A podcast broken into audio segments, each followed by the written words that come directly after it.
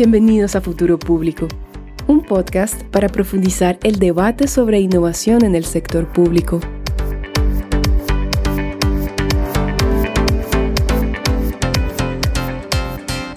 Hola, hola, bienvenidos a Futuro Público. Yo soy Alberto Urs. Y yo soy José Díaz. ¿Cómo están?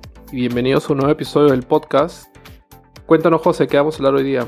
Bueno, hoy vamos a hablar sobre avances y retos pendientes promoviendo la agenda de innovación pública en Perú. Eh, esto específicamente en el marco de la Secretaría de Gestión Pública del gobierno peruano.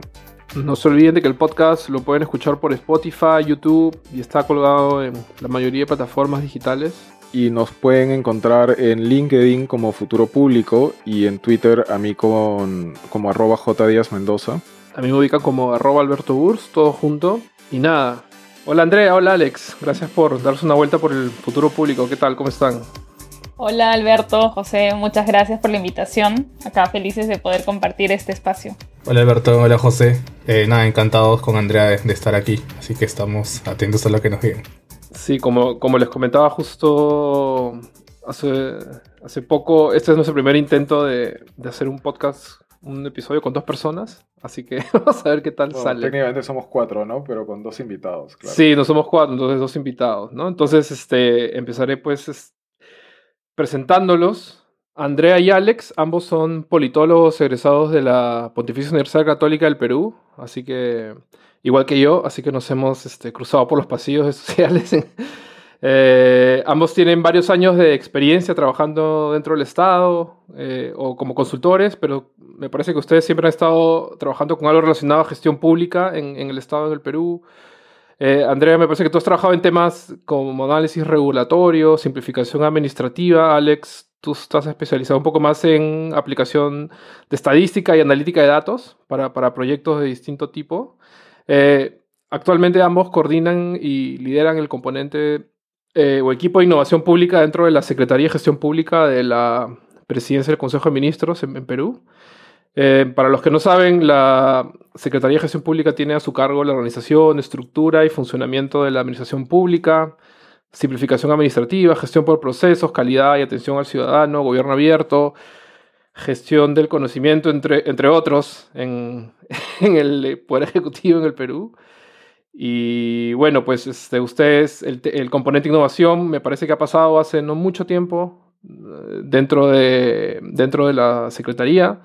No sé, quizás podemos empezar contándonos un poco cómo, cómo, les, cómo les cae esta tarea, esta función, cómo pasa o cómo aterriza en, en la Secretaría. De repente podríamos empezar por ahí. Sí, perfecto. Vamos un poco con, con esta, esta historia, que trataré de hacerla corta. Em, ustedes saben, al inicio de, del gobierno, eh, digamos la toma de gobierno en el 2016, también se crea esta unidad de innovación que estuvo liderada en su momento por Daniela Rajo. Y ellos empiezan, digamos, a introducir un poco más, eh, de manera un poco más, más fuerte este tema de innovación pública, ¿no? Obviamente esto estaba, eh, de alguna manera contaba con el apoyo de PCM, entonces era mucho más sencillo poder llegar a otros ministerios, a otros sectores eh, y, a otros, y otros niveles de gobierno incluso. Claro, de repente para, para los que no saben, eh, PCM es como, claro, el centro de gobierno, ¿no? En, dentro, en Perú, pues, ¿no? claro, exacto. Exacto. Y de hecho, eh, con todos los cambios políticos que se dan, esto también afecta finalmente a las instituciones y eh, se da un cambio también con esta unidad de innovación que termina pasando, eh, de alguna manera termina dividiéndose y tenemos que eh, las funciones asociadas a innovación digital pasan a la Secretaría de Gobierno Digital y algunas otras funciones de innovación más ligadas a innovación pública quedan en la oficina de cumplimiento. Entonces hay un poco esta, esta separación que luego a partir del año 2000, fines del 2019 más o menos, estas funciones de innovación pública son delegadas a la SGP. Y estamos, eh, se empezaron a avanzar con algunos proyectos y finalmente hace poco menos de un mes se ha hecho una modificación en el reglamento de organización y funciones de PCM donde hay ya la inclusión formal de esta función eh, para la Secretaría. eh, lo que nos ha tocado ya una vez este, contándoles un poco la historia de cómo llega a nosotros eh, el tema de innovación pública. La otra parte de tu pregunta era cómo nos cae, este, bueno, con mucha responsabilidad, ¿no? Cuando nosotros entramos a ver el tema, eh, lo primero que nos tocó hacer es ver qué cosas había trabajado. nos conectamos con los equipos anteriores de innovación pública. Vimos que habían cosas muy interesantes que se estuvieran haciendo, pero que también este, tuvieron ciertas limitaciones que, son recurrentes para, en general para todo el aparato del Estado, que es los cambios de funcionarios, ¿no? presupuesto, como estamos en el centro de gobierno, también temas políticos y también los, cambios de equipos, ¿no? Entonces, eh, nosotros hacemos toda esta recopilación de información, también este, hacemos estudios eh, en el marco de un proyecto que, tiene la Secretaría de Gestión Pública con, con Préstamo BIT y sobre eso empezamos a, construir y es lo que hemos venido haciendo hasta ahora, ¿no? Eh, hay ciertas aristas que estamos trabajando principalmente y son las que han este, se materializado en, en publicaciones, en estos lineamientos que ahora último hemos sacado muchas conversaciones con muchos equipos. Este, el hecho de que ya eh, se empiece a mover mucho el tema de innovación pública en el Perú también ha hecho que nos contactemos con otros equipos afuera del país y también adentro que a veces era una unidad funcional, un laboratorio, pero que siempre eran sectoriales, digamos, ¿no? Entonces creo que algo que, que creo que nos orgullece a Andrea y a mí con este tema es que nos hemos podido contactar. Entonces cada vez estamos articulando eso que siempre decimos de lo importante de de mover innovación y de articular, pues creo que es lo que más significativamente estamos consiguiendo. Ahí tengo una, pregunta. Eh, cuando, cuando hablamos un poco, a ver, de estas transiciones entre equipos de innovación, eh, generalmente puede resultar complicado porque, porque, claro, hay distintas conceptualizaciones de lo que es innovación, a veces eh, las oficinas mismas dentro del gobierno dicen, ah, yo innovo o yo no innovo, etc. ¿Cómo, ¿Cómo articulan eso y cómo articulan un poco, o sea, logran articular después a, estas distintas iniciativas gubernamentales, ¿no? O sea, tienen un, digamos, una, más que una definición, una aproximación a lo, a lo, que es innovación que está más o menos compartida a nivel de, em, de gobierno? De hecho, creo que ese es un poco parte del reto que, que tenemos porque como comentaba Alex, em, algo que identificamos al, inicio, digamos, de nuestra tarea fue que habían, ya se estaban dando varias iniciativas de innovación dentro del Estado, pero que estaban muy dispersas. Entonces, eh, no, no había finalmente esta conversación entre todas las iniciativas y más allá incluso de la diferencia entre la concepción de innovación el problema eh, estaba más en que no había esta articulación. Entonces, eh, nosotros también creemos que poder eh, de alguna manera esbozar un, significado a la palabra o, esbozar algún tipo de, noción general podría ayudar un poco a, que todos se identifiquen dentro de este gran, dentro de este gran significado dentro, de, digamos, de innovación pública y que precisamente digan como que, ah, sí, soy, soy también parte de eso, o sea, con lo que hago de alguna manera contribuyo a, a, a, hacer innovación pública, ¿no?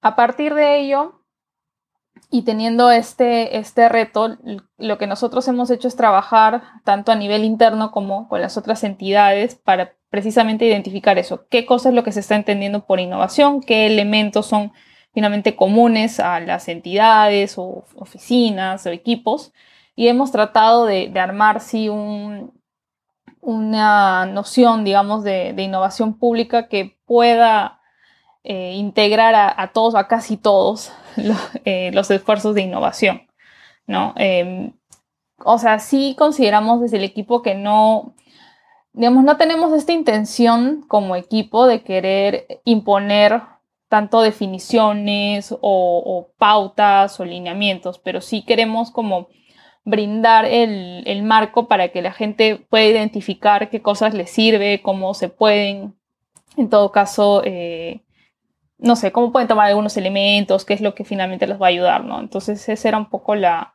la intención que siempre se ha tenido y el reto, ¿no? Y, más allá creo que de contar con una definición, eh, como te decía, era la necesidad esta de poder trabajar juntos eh, de, manera, de manera efectiva y real, ¿no? Este, quería agregar eh, que nosotros finalmente conceptualizamos una definición de innovación pública y que cada vez que la presentamos o la discutimos con alguien, no siempre comentamos que más allá del fraseo y palabras menos y palabras más, porque es solamente lo, que nos sucede. De hecho, cuando validábamos con gente externa o experta, nos pasaba eso, ¿no? Algunos una palabra menos, a otros una palabra más, pero creo que nosotros queríamos centrarnos en lo que hay detrás de ese concepto, ¿no? Que eran las ideas fuerza, digamos, que son las que se mantienen independientemente de qué fraseo le termines dando al concepto. Y eso es eh, el tema de valor público, el tema de, estas metodologías de pensamiento de diseño y, la importancia y la relevancia de esta colaboración entre, entre pares, que sea multidisciplinaria, multinivel, ¿no? Y que y bueno, y el ciudadano al centro, ¿no? Finalmente, o la persona, este, principalmente. Sí, o sea, y eso es bien interesante, ¿no? Porque por un lado, eh, algo tan, tan que suena, podría sonar tan simple como decir, sí, claro, no vamos a proveer como ningún, una suerte de, de, marco definitorio o lo que sea, este, en realidad resulta ser un reto, ¿no? En sí mismo, porque el Estado, pues, o las instituciones de, de gobierno generalmente no están acostumbradas a, a eso, ¿no? Este, y, plantear un poco el, em, líneas de trabajo, como tú lo has dicho, o sea, hacerlos pensar más como, bueno, no existe un marco, pero hay que pensar en el usuario, este, o, esta definición es súper flexible, este, y, podemos introducir también este, eh, mecanismos eh, más ágiles, etc. O sea, eso a mí particularmente me parece como, como un punto súper importante y valioso del trabajo de, ahora, ¿no? Sí, a mí, me gustaría de repente agregar ahí, eh, no sé, no estoy familiarizado, por ejemplo, con la dimensión de la tarea de la secretaría, por ejemplo, ustedes ahorita eh, lo que han estado haciendo desde que les pasaron la función de innovación es sacar bastantes como orientaciones, guías, un poco dibujar, esbozar un camino pero no me queda tan claro si desde PCM, desde la Secretaría, hay un tema de, no sé, como empujar el, no sé, hacer que las entidades eh, adopten esto en sus planes estratégicos o, se va a eh, monitorear como que, que la gente, no de alguna manera, que la gente adopte metodologías o qué sé yo, no sé, o sea, es como un tema más acá, esto es lo que hay, pueden hacerlo, no está mal, pueden ser innovadores, acá les damos la luz verde, o, van a también como un poco llevarlos de la mano, no sé si me, me, me, explico me explico bien o no sé. Yo, creo que es pertinente el comentario de ambos. Eh, nosotros, eh, de hecho, cuando pensamos los, lineamientos, que es el último que hemos sacado, eh, nunca pensamos que sean un marco normativo. Eh, porque creemos que no puede ser rígido, o sea, por definición la innovación no puedes hacer a ese nivel de rigidez. Y más bien pensamos en esta, esta propuesta de que sea más de guía de lineamientos, como, como mencionan ustedes, y que eventualmente también generemos este, pasos metodológicos, no casos eh, para que gente vea cómo se hace y cómo nos costó y qué cosa de errores pueden haber y que esto es totalmente natural de un proceso de construcción de innovación pública. Ahora, eh, nuestra, nuestra apuesta no, no solo es, eh, y ahí les vamos contando qué cosas más hemos estado viendo desde, la, desde el equipo con Andrea. Y por ejemplo está este curso que estamos celebrando con, con ENAP, que es la Escuela Nacional de Administración Pública aquí y que son los que, digamos, capacitan en la materia a nivel nacional los servidores públicos. Y con ellos hemos elaborado un piloto de un curso de innovación pública. Entonces ahí vamos a empezar a, a digamos, va a ser un curso masivo, nacional, en la cual todos los servidores van a acercarse un poco a los conceptos, a las metodologías, y eso ya es un paso grande de todos vamos a empezar a hablar el mismo idioma, vamos a conocerlo y vamos a empezar a interiorizar un poco las cosas. También tenemos el hecho de eh, estudios de hacer implementación propia de innovación pública, y eso va a suponer también que con quienes lo eh, hagamos, eh, estas intervenciones va a suponer también capacitación para ellos, de ellos mismos hacer el trabajo y por ende experimentar lo que supone hacer una innovación pública y ahí es el aprendizaje, digamos, más significativo, en parecer, de, lo que es, ¿no? Porque nos va a tocar errar, fallar, pero ese mismo aprendizaje va a hacer que lo vuelvan a hacer de, una mejor manera, En realidad quería eh, eh, resaltar la idea inicial que dijo Alex, ¿no? Que ese tema de que innovación por definición no puede ser algo que te limite. Y de hecho ahí cuando eh, nos consultabas un poco sobre qué es lo que tenemos planeado hacer o qué es lo que, es lo que esperamos lograr como equipo, precisamente es, es como, lo, como nos lo ha ido contando Alex, ¿no? no nosotros nunca hemos tenido la intención de querer normar digamos, algo o, decirle a la gente cómo tiene que hacer las cosas. En primer lugar, porque creo que no podemos desestimar eh, ninguna iniciativa que se da, y esto lo vamos a ver no solamente a nivel de gobierno central, hay muchas muy buenas iniciativas eh, en los gobiernos locales y regionales, ¿no? que muchas veces quizás pasan por desapercibidas o no tienen el mismo, la misma llegada que, que una entidad de nivel nacional. Y creo yo que incluso puede ser mucho más rico reconocer esas iniciativas de innovación o, de mejora que se tienen a nivel regional eh, o local, porque toman elementos y, conocen perfectamente la problemática puntual. Entonces, y de hecho es algo que, lo vamos a ver cuando hacemos diseño de, intervenciones de innovación, ¿no? Uno de los principales pasos es identificar bien la problemática, pero también identificar los recursos y, finalmente el público que eh, está involucrado en esa problemática. Entonces, eh, cuando tenemos estas iniciativas, que incluso no, se reconocen como iniciativas de innovación, porque digamos, pueden ser términos que no se utilizan, pero finalmente terminan siendo, ¿no? Porque lo que ellos hacen es frente al problema voy a buscar cómo lo resuelvo utilizando todos los recursos que yo tenga. Entonces, eh, nosotros creemos que si nos pusiéramos de alguna manera muy rígidos con este tema de, dar algún tipo de norma, alineamiento, exigirles que hagan esto o aquello, podríamos perder estas oportunidades que terminan siendo muy buenas, ¿no? Y que nos pueden ayudar a nivel nacional porque se pueden replicar, porque podemos aprender para iniciativas mucho más grandes, se puede escalar. Entonces, esa es un poco la, intención. Y claro, esto no, no quita también que eh, estemos muy interesados en poder apoyar a proyectos o iniciativas que se den, en que podamos desarrollar incluso eh, algunas iniciativas propias, algo ya nos comentaba Alex, en las cuales eh, nuestra primera, nuestro primer interés es obviamente juntar a más actores, ¿no? Estamos tratando de buscar alianzas con otras entidades, eh, no solamente a nivel público, también si se puede a nivel del privado, diferentes niveles de gobierno. Y claro, empezamos a eh, buscar una solución frente a un reto donde ya podemos trabajar más actores y obviamente las opciones que vamos a tener van a ser mucho más efectivas. Ah, hablando, ahora cosa que mencionas el tema de los varios actores y que este, Alex mencionó esto de la, del ENAP, de ser, que es parte de servir, ¿no? Me parece. Eh, servir que es como el órgano rector de los servicios civiles, recursos humanos en, el Estado, ¿no? En, el Perú.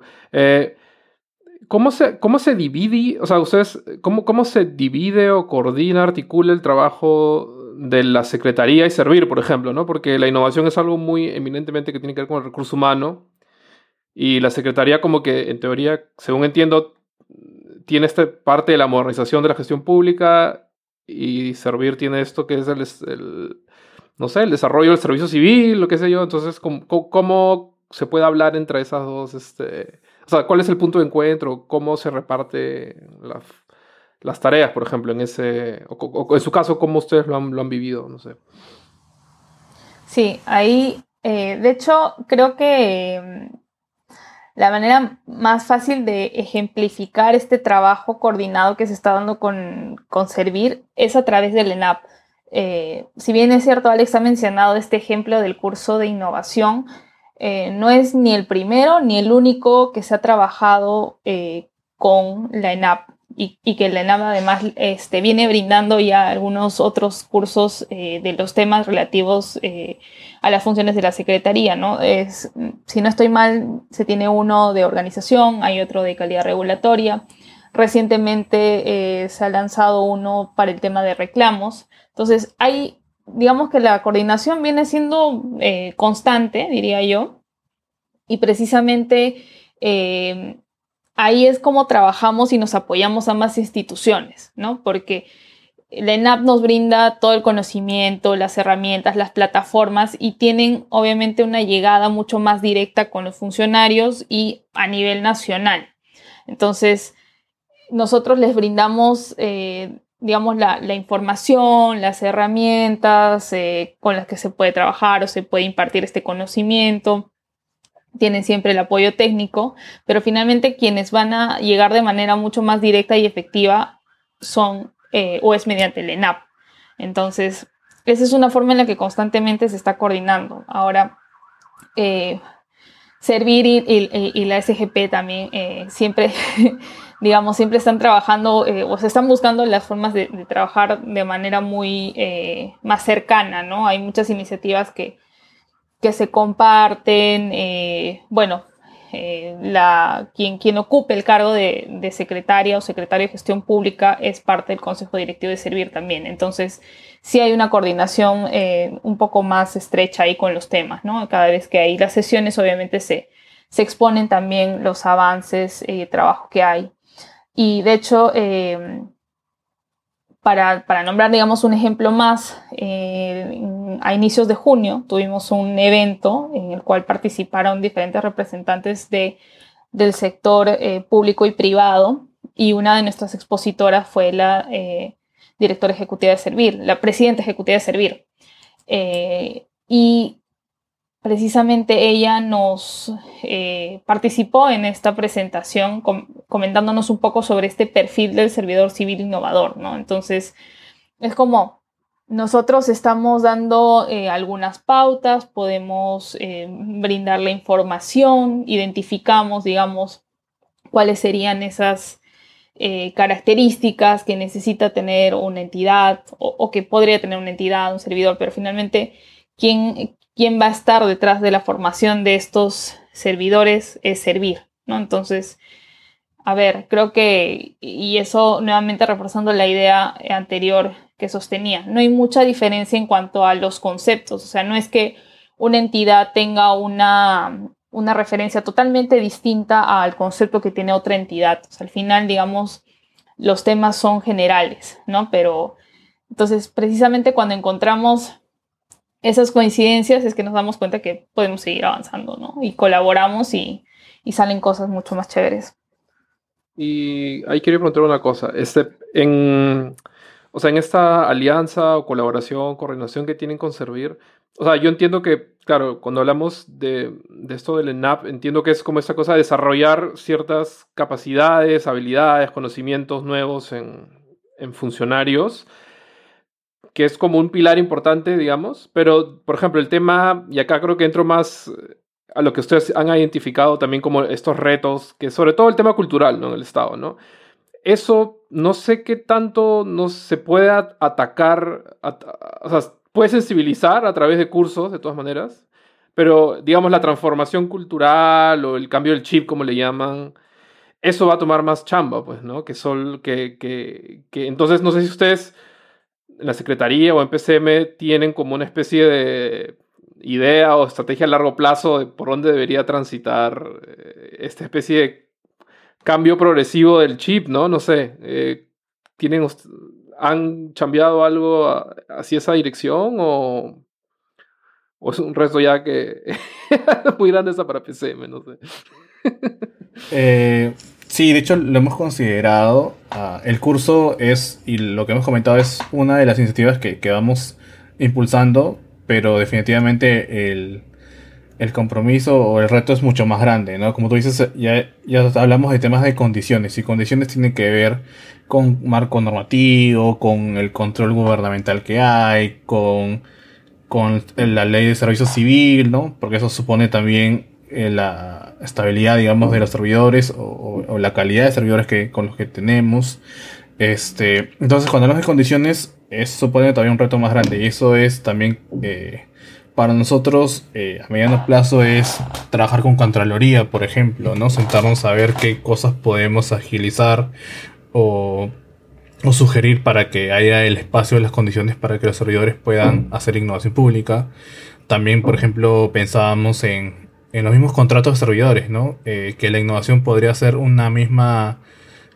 parte de, de, de su lista de actividades de, funciones. es decir, innovación este, es, como te, comentaba, es, es, errar, equivocarnos, y eso supone investigar, y eso supone un tiempo, ¿no? Y, y, y eso hay que cambiar el chip a, a la gente de este tiempo es una inversión en, el capital de esa persona, no, debería ser un, tema perdido. Entonces, si es que está como parte de tus labores, obviamente también las personas lo invierten y lo van a hacer, pero si es que no está como está ahora, no lo ven como algo de utilidad, entre comillas. Y así como otras, eh, hemos listado de, cosas que, claro, que son las condiciones que debiéramos eh, acompañar o impulsar para que, para que puedan estar ahí. Y eso, eh, naturalmente, toma, toma su tiempo y estamos en eso. Sí, creo que otro punto eh, importante que, y sí lo tenemos muy en cuenta para las intervenciones que tenemos próximas y, todas las futuras, es que precisamente eh, algunas veces se, han hecho proyectos de innovación, pero es como, a ver, ya yo eh, de manera muy externa o de manera muy aislada, yo equipo de innovación o, incluso con terceros, tengo un problema, voy a buscar las opciones, ¿no? Eh, te presento algo y ya está. Y finalmente, o sea, pueden ser muy buenas y funcionan y todo eso. Y por ahí involucras al equipo, eh, digamos, técnico, el equipo que está asociado a esta problemática, pero como una reunión para que me comenten qué les parece y luego para que implementen la solución, a lo mucho. Pero nosotros sí estamos, este, tenemos como estrategia, digamos, que ese equipo técnico que está asociado a la problemática pueda trabajar eh, en todo el proceso de, formulación de esta iniciativa innovadora, ¿no? Cosa que ahí tenemos un poco que sería como una, una formación, pero también como la práctica al mismo momento. Entonces, porque va a haber mucha gente que quizás no esté familiarizada con una metodología de pensamiento de diseño pero va a poder identificar algunos elementos que puede haber conocido antes, que ya son comunes. Pero finalmente tú les muestras, eh, elaborando esta iniciativa innovadora, cuáles son estos elementos, qué puntos tener en cuenta. Entonces, ellos aprenden haciendo y es como que si llevaran a la par un curso de esta metodología, pero también terminan aterrizando en la solución a su problemática, ¿no? Entonces, cuando nosotros consideramos que cuando esto se pueda ver de esta manera más tangible, la siguiente vez ya no vas a necesitar o, no, van a esperar, digamos, a que venga un tercero o alguien de afuera que les diga, oye, hay que hacer esto de esta manera, bajo estas metodologías, para poder arribar a una solución, sino que ya empiezas a, por ahí es donde empiezas a un poquito meter estas ideas o introducir estas ideas para ese cambio de chip cultural que te lleven a que sean iniciativas propias las que devengan en eh, innovación, ¿no?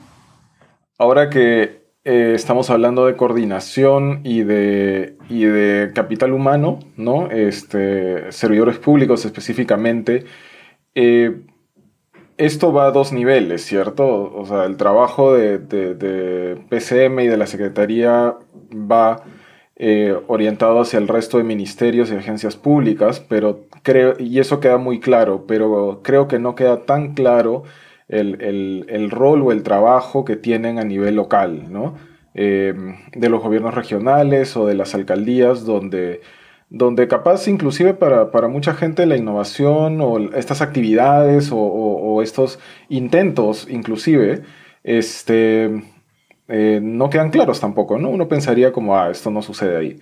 Em, ¿Cuál es un poco el trabajo que ustedes, que ustedes hacen con ellos? Y por otro lado, también cómo ustedes ven un poco eh, oportunidades que se pueden articular o, sinergias que se pueden generar, ¿no? Sí, de hecho es súper bueno que traigas el, tema a la mesa porque eh, nuevamente, ¿no? Algo que identificamos, hemos venido identificando y sigue saliendo, y creo que es algo súper rico que se tiene que aprovechar, es que las iniciativas de innovación, o sea, están por todos lados, y en los gobiernos locales, en, los gobiernos regionales también, se tienen muchas de estas iniciativas, pero quizás no todas se han identificado bajo el nombre innovación. Lo cual tampoco está mal, ¿no? No, tenemos que ponerle tampoco un, título a todo, pero sí sería importante poder resaltarlas un poquito más. Eh, a ver, recordando, por ejemplo, algunos, algunas este, experiencias que he podido ver, y de hecho nos sonará bastante familiar. Eh, incluso en, en colegios pequeños, en lugares muy alejados, se dan estas iniciativas de innovación. ¿Por qué? Precisamente eh, puedes tener estos colegios que tienen un solo maestro, entonces les toca ver con lo poco que tienen a la mano cómo hacen para resolver el problema de poder enseñar a cinco salones al mismo tiempo, cuando no está llegando el desayuno. Por ahí hay un montón de, niños que tienen problemas con la familia, que vienen caminando una hora, etc. etc. No les llegó eh, la luz, no hay internet, ya. Entonces ahí es como que eh, las iniciativas de maestros que recuerdo haber visto en, algún evento hace algunos años que, el Ministerio de Educación trajo iniciativas, eh, la llamaban de buenas prácticas, ¿no? Y habían, habían venido profesoras, profesores de colegios así muy chiquititos que presentan cosas muy sencillas a veces como eh, contarles eh, un cuento, ¿no? Eh, habían establecido, recuerdo, algo así como una tarde de cuentos para los niños, en los cuales a través de estos cuentos que hablaban de la naturaleza, les iban enseñando cómo conservar el medio ambiente. Y esto había calado tan fuerte en los niños que eran finalmente quienes educaban también a los padres o a las siguientes generaciones, que era donde se necesitaba tener un impacto. Y efectivamente se iba viendo. Ya, entonces acá tenemos estas iniciativas, por ejemplo, que igual no tienen este rótulo de innovación, ¿no? Pero finalmente son buenas ideas que van surgiendo y van teniendo efectos positivos y efectivos. Entonces, em, si bien es cierto, eh, digamos, el, trabajo que hemos iniciado em, está a nivel más eh, de estas ideas, de esta información que se va impartiendo, estamos próximos a iniciar intervenciones en las cuales vamos a trabajar con diferentes entidades. Y uno de nuestros principales focos e intereses es que estas intervenciones sean mayoritariamente con gobiernos locales y regionales. Precisamente, primero para aprender nosotros un poco más de ellos, de todas estas iniciativas eh, buenas que ya vienen teniendo, y para poder compartir también algunas cosas que nosotros hayamos aprendido o, conozcamos y que finalmente los puedan ayudar. Al final, siempre nosotros pensamos en el trabajo que hacemos, eh, citando un poco a mi colega Alex, en un win-win. Son ambas partes las que finalmente van a obtener eh, algún beneficio de este trabajo conjunto.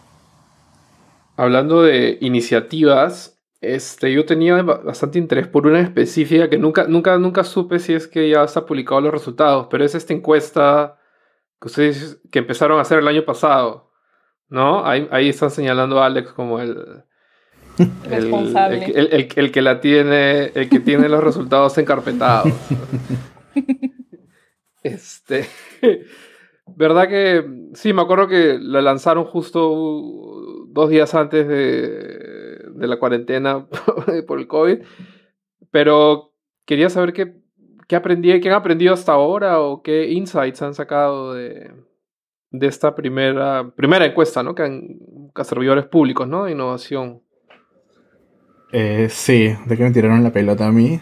Este, es un proyecto muy bonito en realidad. Eh, eh, cuando yo entré a la secretaría ya estaba en camino porque primero se hizo un piloto y luego ya vino eh, este, esta encuesta más masiva, digamos, eh, en base a los resultados del primer piloto y, yo ya lo tomé ahí, digamos, cuando ya estaba en implementación esta encuesta de gestión pública. Ahora, hay que comentar, eh, creo que una cosa de lo que más me gusta es la aproximación que se le dio, ¿no? De tomar la opinión del servidor público. Creo que era la primera vez que se hacía esa óptica de que si estamos tratando de buscar o identificar ciertas limitaciones o problemas adentro de la organización, quiénes son los mejores para saber eso que los mismos eh, servidores públicos. Entonces, y de hecho la pregunta era abierta, es decir, tú contabas tu caso eh, identificado de que mayor problema te dio, digamos, y contabas y eres libre de contar absolutamente todo, y también había opción para que tú sugirieras alguna eh, solución a ese problema identificado tuyo. Entonces eso a mí Este, para empezar me parecía muy este, inteligente y muy arriesgada la, la propuesta, pero también que iba acorde a, estos términos de innovación, ¿no? de cómo nos, no es que nosotros, digamos, como rectores sabemos las respuestas, sino que de la mano de quien está en gestión pública finalmente se puede llegar a tanto a identificar el problema como a, a ver la posible solución. Ahora, fueron hasta 15.000 este, encuestas y como eran preguntas abiertas se usó técnicas de lenguaje de procesamiento natural este, ¿no? en, en código y temas para poder sacar patrones.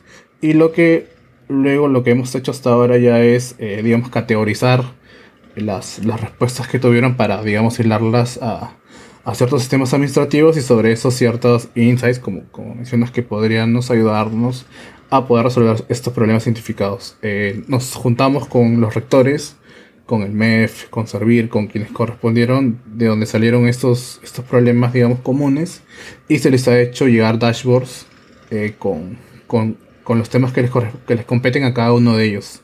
A la par también se han hecho iniciativas de, de solución ya de, de, estas, de estos temas. Que por ejemplo, eh, creo que el caso más emblemático es el de viajes y viáticos. No pasaba que a todos eh, preguntas te piden recibos innecesarios, este, conceptos o temas muy, digamos, este, nuevamente innecesarios o temas muy minuciosos que no valían la pena cuando alguien de repente está en campo y el formato hacía que sea muy dificultoso o, muy o demandaba mucho tiempo al servidor público para poder rellenar los formatos. Entonces, a través de esta de esta identificación se ha hecho una propuesta de reglamento como para poder agilizar un poco el tema.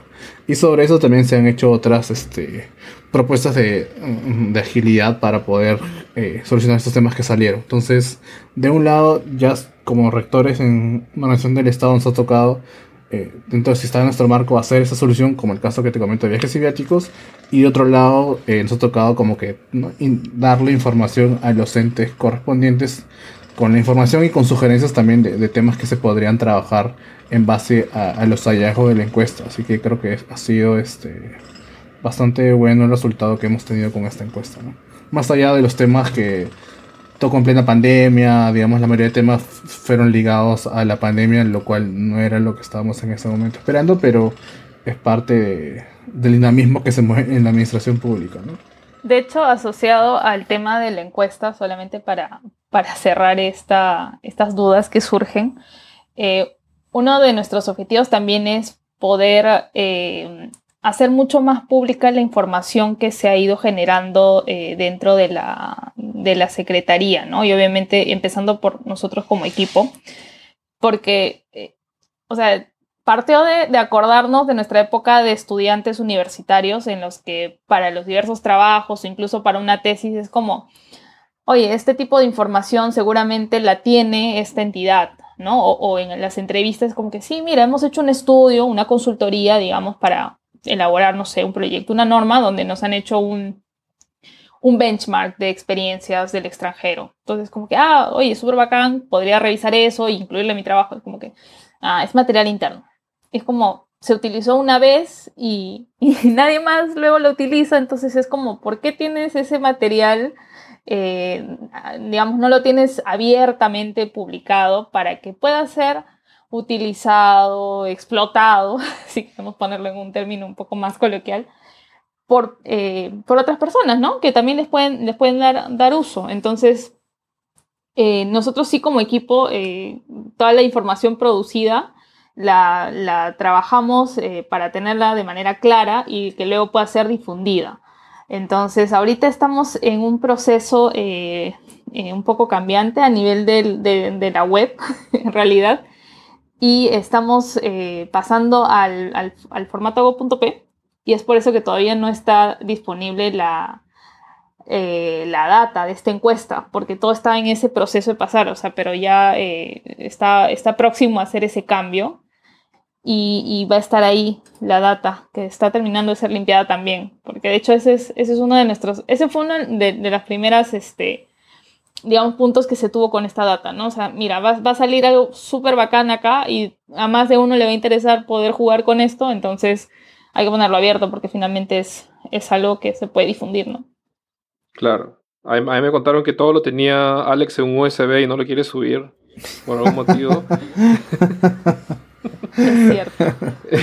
De verdad, otro tema que, que, que nos hemos dado es que es, estemos esta, este mantra de, de gestión de conocimiento, ¿no? O sea, todo lo que no está en documentos, sistematizado o construido en esos términos es como si no existiera, ¿no? Porque este, André y yo nos vamos, este, no, no, vamos a estar en algún momento, va a llegar nuevos equipos, o en general, ¿no? a nosotros mismos se nos va a olvidar cosas que pueden ser muy significativas para otros, y si es que no está documentado, este, no, no termina siendo, genera, generamos información y contenido y conocimiento finalmente. Entonces eso también es, ahora van a ver nosotros, cada cosa que estamos haciendo eh, termina siendo una publicación porque queremos que, que quede como contenido para alguien más creo que es, es importante como que este, recordar esto, ¿no? O sea, a ver, todos dejamos nuestra entrega de cargo. O sea, la información es pública, en teoría, ¿no? La puedes pedir por acceso a la información y quien, el, el nuevo que entre puede revisar lo que tú dejaste, sí. Pero a ver, o sea, puedes tenerla a libre disposición también, ¿no? Obviamente la información que no sea confidencial, que es, que, que es mínima, creo yo, en el Estado, ¿no? Entonces, si ya la tienes eh, a libre disposición sin necesidad de que tengas que entrar por acceso a la información pública o echarte a revisar los 50, 500 hojas que dejó alguien en su entrega de cargo, es como, ¿no? Te ahorras, digamos, todo ese, todo ese tiempo y todo ese fastidio y puede ser muy útil. Ahora, ahora que están hablando de entrega de cargo, hablando del futuro, y ya también como para, como para ir cerrando, les quería preguntar, este, que, si pudieran resumir en una o dos iniciativas, puntos, áreas, eh, proyectos que, ustedes piensan que deberían ser prioritarios en, los, en el próximo quinquenio, digamos, no, ¿cuál, cuál, cuál elegirían o cuál, cuál, si estuviera en su poder, este, les gustaría promover o, poner el ojo, ¿no? Como prioridad. Ahora yo menciono una y dejo a Andrea para la otra.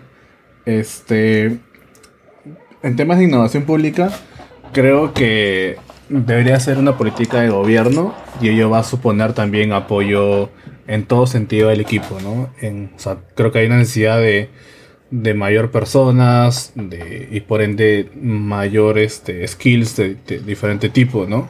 O sea, también hemos visto lo multifuncional que supone innovación pública.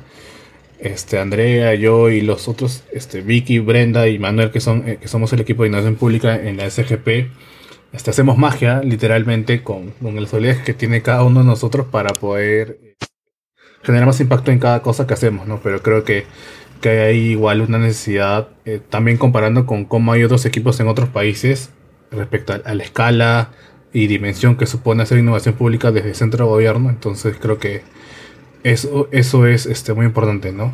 Que, la, que el apoyo político se materialice en que se fortalezca el equipo y en que nos, hay espacios para que nosotros podamos, este, o el equipo en general lidere eh, a nivel nacional y gobierno regional y local todo ese tipo de iniciativas de innovación pública.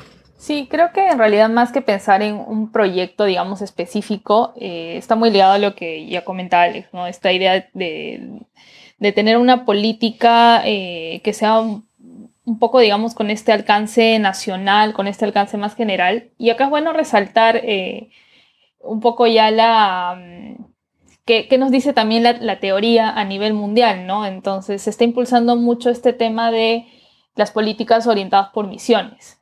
Y obviamente acá hablamos de poder establecer retos mucho más grandes y generales. O sea, ya no pensemos en este tema de ya, soy el equipo de innovación de PCM, entonces voy a hacer innovación en los temas, digamos, eh, que le competen a mi sector, ¿no? Y así cada uno de, eh, digamos, los equipos de los sectores, municipalidades, gobiernos regionales. Hablemos de problemas grandes, ¿no? O sea, desnutrición infantil. Aquí necesitamos que trabajemos más de un actor. Entonces, ya no es solamente mi equipo de innovación, o sea, ya tengo que llamar que MIDIS, MINSA, al gobierno regional donde quiero intervenir, ¿no? Entonces, creo que es, es bueno que empecemos a pensar en estos retos como, como temas, más allá de que nos pongamos la camiseta de nuestro sector. Entonces, en la medida que podamos tener esta mentalidad abierta de que trabajando juntos finalmente sumamos más y vamos a poder resolver problemas mucho más grandes en lugar de resolver partecita por partecita, creo que vamos a lograr eh, tener políticas mucho más efectivas y, resolver realmente estos problemas, ¿no? Entonces, eh, creo que, y, es algo que también has, eh, resaltado en esta presentación, ese cambio de chip, ese cambio cultural va a ser finalmente lo que va a dar pie a que se puedan impulsar todos estos proyectos, ¿no? Entonces, en la medida que busquemos y sigamos apoyando a que se busque este cambio cultural, vamos a poder lograr finalmente estos proyectos de innovación y, y resolver nuestros problemas. Genial, gracias chicos, se pasaron. No se olviden de que el podcast lo pueden escuchar por Spotify, YouTube y está colgado en todas las plataformas digitales.